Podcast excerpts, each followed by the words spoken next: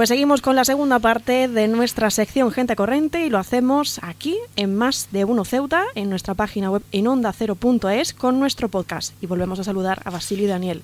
Seguimos con esta segunda parte de nuestra sección Gente Corriente. Hablábamos sobre la Estrategia Nacional de Salud Mental, Sistema Nacional de Salud, para retomar esta segunda parte de nuestra sección.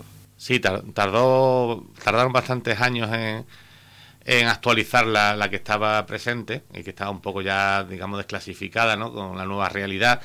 Y se sentaron a la mesa los políticos, los médicos y, como novedad también, la sociedad civil articulada, entre otros movimientos, con el nuestro, con el de Salud Mental España, y allí estuvo en el comité asesor nuestro presidente. Y fue, yo creo que fue uno de los protagonistas para que en esta estrategia eh, se plasme las medidas desde el enfoque de derecho, es decir, las personas con, ante todo, como hemos dicho antes también, que en el cambio constitucional, que somos personas con discapacidad, hay que hacer ese énfasis en personas, porque somos sujetos de derechos y, allí, pues, eh, pues eh, tiene lugar pues una serie de medidas que vamos a desentrañar a través de la definición de sus líneas estratégicas. ¿no? La primera línea estratégica es la autonomía y derechos, atención centrada en la persona. Puede parecer que se da por hecho de que somos personas, pero venimos, venimos de muy atrás. Que a lo mejor eh, que el jurista Daniel lo sabe, pero hasta el año 1983, por un procedimiento administrativo común, te podían meter en un manicomio. Eh, fíjate dónde venimos. Y cualquiera sabe los derechos humanos en los manicomios, no quiero ni pensarlo, ¿no? Entonces vamos avanzando, pero hay mucho más que avanzar. Eh, la autonomía, pues lo que hemos dicho es clave, lo que aspiramos todas las personas por el simple hecho, yo creo que como, como seres vivos, ¿no? Digamos, todos los seres vivos de la naturaleza lo que buscan es, un proyecto de vida autónomo e independiente. Para eso hay que promocionar eh, la inclusión laboral que decía Daniel, hay que promocionar el acceso a la vivienda y a la conciliación familiar, porque ¿por qué no tener una familia? También en el ámbito de la pura atención hay que facilitar eh, que no haya jerarquías entre el médico y el paciente, que haya una escucha activa, que, en todo momento prevalezca la preferencia de la persona y que se informe en todo momento de las alternativas y como decimos siempre pues vigilando ese derecho fundamental que es la igualdad de oportunidades y la accesibilidad universal verdad creo que no somos números y muchas veces el sistema cuando pierde eficiencia probablemente por, por, lo que hablábamos, ¿no? porque una ley sin memoria económica es solo una publicación en el BOE. Em, sucede muchas veces y hoy tenía una anécdota, sé que, sé que la anécdota no, no, no explica nada, pero la anécdota sirve un poco para la comunidad autónoma de una persona que tiene una, una depresión y realmente tal y como están las tal y como está la, situación, la ven en 10 minutos. Eh, la solución primera es una solución farmacológica. Es una situación un poco, un poco que hace que, no se puedan personalizar los tratamientos, lo cual muchas veces eh, también lleva a que ciertas personas se cronifiquen en el sistema. Sí, hay que buscar mm, totalmente la, participación final y, el contento de la persona. La línea 2 es la promoción de la salud mental en la población y la prevención de los problemas de salud mental. Es lo que hemos hablado antes. Resulta que siempre ha habido una, prevalencia natural de, los problemas de salud mental. Es decir, no podemos decir, vamos a erradicar los problemas. Eso no es posible. Siempre ha habido una prevalencia porque hay unas circunstancias genéticas y biológicas que son determinantes muchas veces.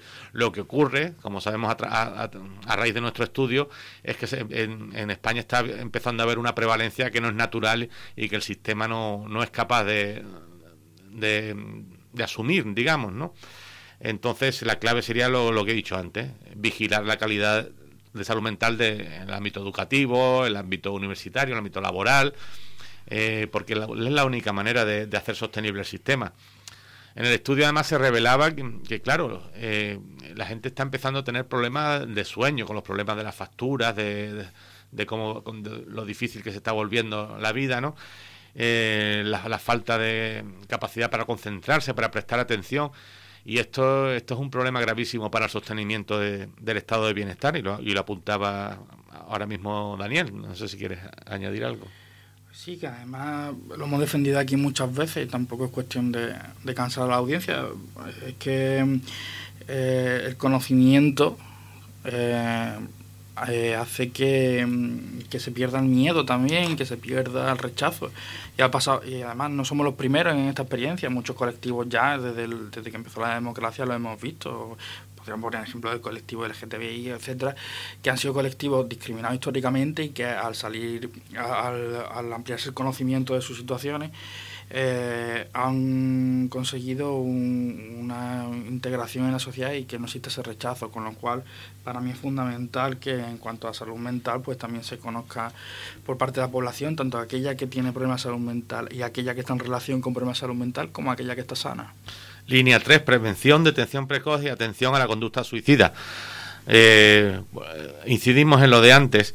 Eh, la mejor forma de hacer sostenible el sistema es eh, reconducir cuanto antes los casos menos graves. Es decir, una detección precoz de una persona que empieza a, tener ansiedad, que tiene una pequeña depresión, eso hay que intervenirlo cuanto antes y reconducirlo, porque ya cuando se produce una descompensación grave, como ocurrió en mi caso, ocurre en muchos casos, ya un trastorno bastante grave como la esquizofrenia, trastorno bipolar, entonces ya se complica muchísimo la cosa tanto para la persona como para el funcionamiento del sistema. Entonces habría que hacer una especie de cortafuegos eh, y, dedicar todos los recursos, porque nada parece indicar que a, corto plazo el Estado vaya a contratar a 10.000 psiquiatras y 10.000 psicólogos, pues, por, pues dado que eso de momento no parece viable, pues vamos a, tratar de, de que la gente tenga un buen estado de salud mental. Eso también, eh, perdón, que creo que se puede hacer también con la prevención de, riesgos laborales. En mi caso, por ejemplo, he visto más gente y además, por ejemplo, yo soy abogado también y eh, el Consejo General de la Abogacía sacó un estudio que el 30% de los abogados en algún momento habían estado diagnosticados por ansiedad o depresión. Es decir, y sabemos que el sistema ahora mismo no puede absorber 10.000 psiquiatras, pero también sabemos que hay sectores de la sociedad, como el laboral, que no se está haciendo una adecuada prevención de riesgos laborales, que también es una forma de prevención de problemas de salud mental. Entonces, eh, no son solo políticas directas, pero también fomentar este tipo de políticas, no directamente de la Administración, pero de instituciones intermedias. Sí, bueno, y bueno, y ya de paso informamos de que nuestra organización tiene en marcha el, programa Trabajar sin máscaras, emplear sin barreras, precisamente para, para la concienciación de, del tejido empresarial de, sobre la realidad de una persona que tiene a lo mejor algún problema de salud mental. Y del suicidio, ¿qué decir? Eh, la, la, Agenda 2030, uno de, los objetivos es intentar reducir la prevalencia en un tercio, pero yo creo que se queda corto. Yo creo que esta, realidad la tenemos que combatir al 100% y, y tender a, que esta fatal consecuencia sea, sea cero. Línea 4, atención a las personas con problemas de salud mental basada en el modelo de recuperación del ámbito comunitario.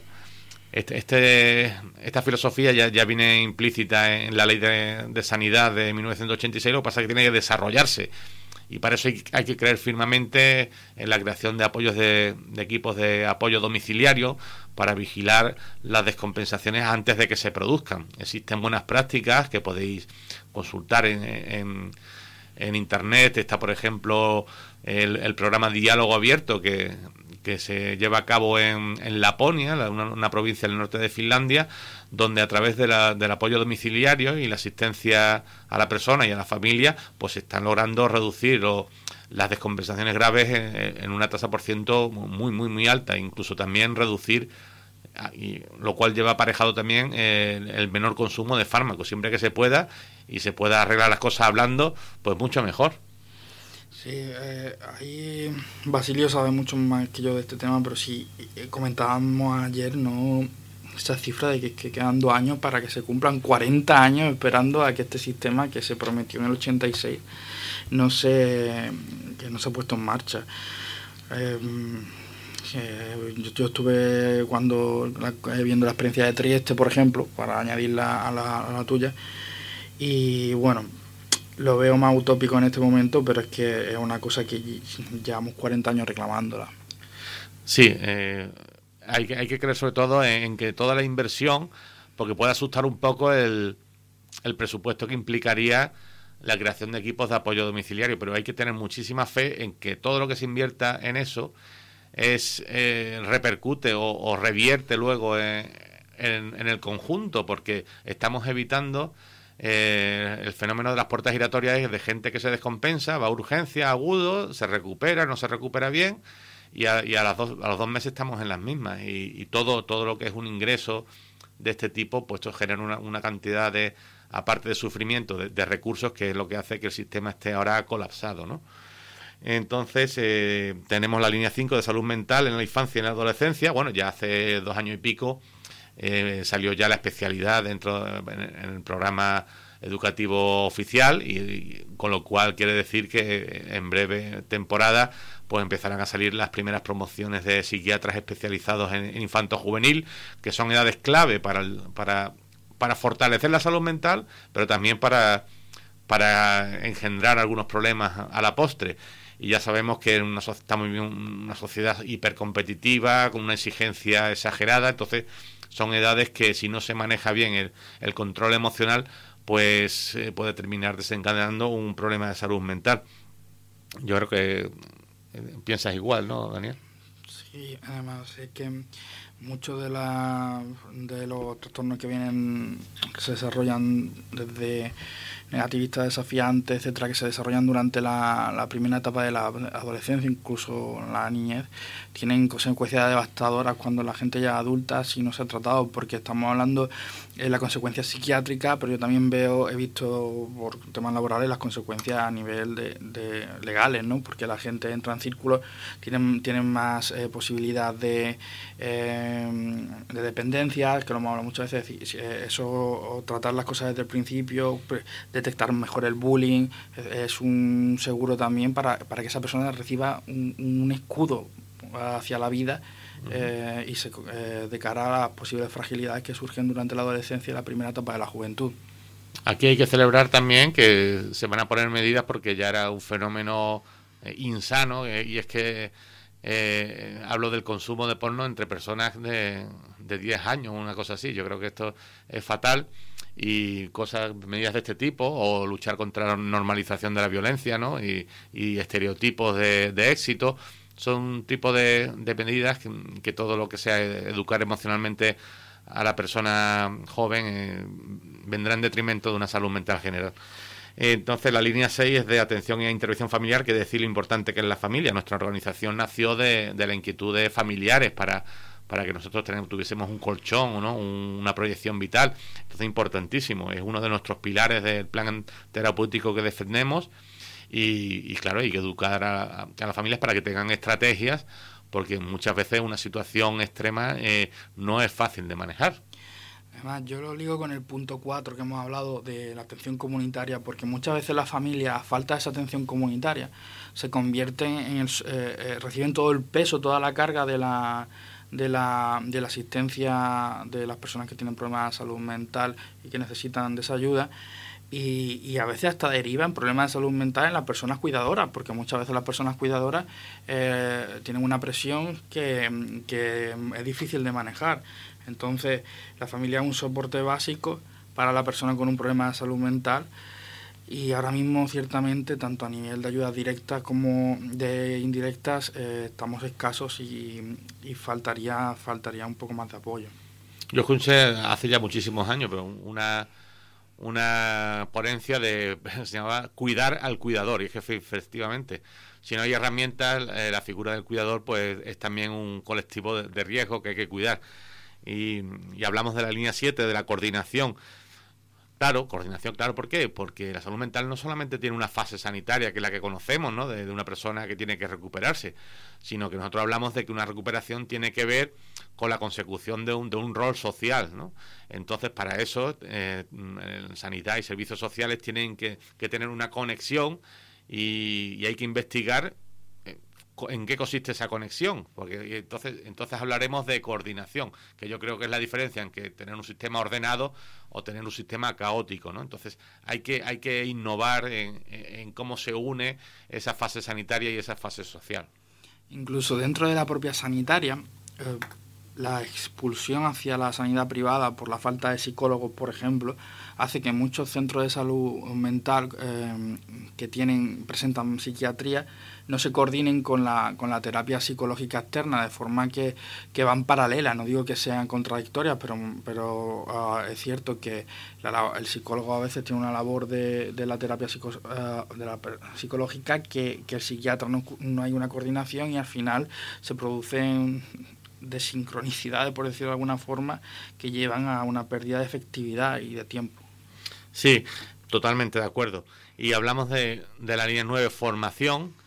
Hablamos, lo hablamos antes, la salud mental afecta a, todo, a todos los sectores de la sociedad. Entonces, todo el mundo tiene que tener una, una especie de primeros conocimientos o conocimientos de primeros auxilios. Sobre todo hablo de los colectivos como los docentes, la policía, los bomberos, tienen que estar a la última en, terapias de desescalada para afrontar un, episodio grave que, puede ser una ideación suicida en marcha o, algún brote psicótico que necesita de una desescalada y una terapia muy muy muy muy, muy especializada y que eso solo se adquiere con, formación. Eh, ¿Tienes algo que decir? Eh, no, la formación poco, es decir, también profesorado, eh, vuelvo a repetir, es importante los técnicos de prevención de riesgo laboral, eh, en cuanto mm, eh, es que es tan transversal que realmente pues hace falta mucho trabajo. Y terminamos, es el punto número 10 y esperamos que hayamos hecho un, dibujo que os ayude a comprender la estrategia y es la investigación, la innovación y el conocimiento. De hecho, la innovación es el signo del futuro. Vivimos en una sociedad con unos, unos cambios trepidantes, una velocidad pasmosa y, el que se queda un poco fuera de juego, pues le cuesta engancharse al mundo, ¿no? Digamos. Y es muy importante también la tecnología farmacológica, porque hablaba antes de la tecnología en psicoterapia para conocer las últimas medidas de, de desescalada y de terapia. Pero yo recuerdo hace 28 años, que fue mi primer mi primer tratamiento, me dieron unos, unos medicamentos que me dejaban absolutamente derrotado, sin, capacidad de, de, reacción, eso sí, te quita los síntomas, pero a cambio, a cambio de meterte eh, te quita los síntomas y la vida. entonces, eh, entonces salió la clozapina, salió el Lepone, yo contentísimo con, con, mi psicótico que me permite funcionar, que es lo que se trata. O sea, fármacos sí, pero siempre y cuando te dejen funcionar para la vida diaria. Y en cuanto eh, tema de limas de maíz que se lleva hablando 20 años, pero es que no se, no se invierte y el problema es no solo eso, sino por ejemplo en el, déficit de atención o en muchas veces al no haber una inversión pública en la investigación farmacológica, los medicamentos que surgen, que las farmacéuticas evidentemente han trabajado en ellos, eh, salen a mercado con unos precios que son costes para el Estado, que si el Estado mismo hubiera invertido en esa investigación, eh, al fin y al cabo uh, tardan años en que las patentes se liberen y puedan llegar al ciudadano, con lo cual siempre vamos como 20 años eh, atrás de, de, lo que otros países van avanzando. Sí, yo creo que, que adolecemos de cortoplacismo, es decir, nada más que, vemos la salud mental a, un año vista y claro, eh, ahí lo único que hacemos es invertir en fármacos y, y en sortear la situación dignamente, pero claro, si hiciéramos una estrategia como es la que hemos expuesto, pero dotada de recursos, entonces hablaríamos de otro escenario. Pero para eso hay que creer, hay que creer en el medio plazo, hay que, hay que creer. Entonces, eh, hasta aquí hemos llegado con, con, esta explicación y eso, dando a conocer como uno de los factores era el conocimiento, pues eh, humildemente les hemos transmitido nuestro conocimiento. Y, ya sabéis que si algo falla en tu interior, eh, no lo dudes y puedes venir a, a CFE Salud Mental Ceuta la planta baja de la Plaza Vieja. Eh, me despido de, de todos los oyentes. Pues ahora sí ponemos punto y final a nuestro podcast de Gente Corriente. Basilio y Daniel, muchísimas gracias por haber venido y por haber eh, desglosado este decálogo de la Estrategia Nacional de Salud Mental de ese Sistema Nacional de Salud. A muchísimas vosotros gracias siempre. por venir. Gracias por el espacio. Y nos escuchamos el próximo mes. Muy bien. Muy bien.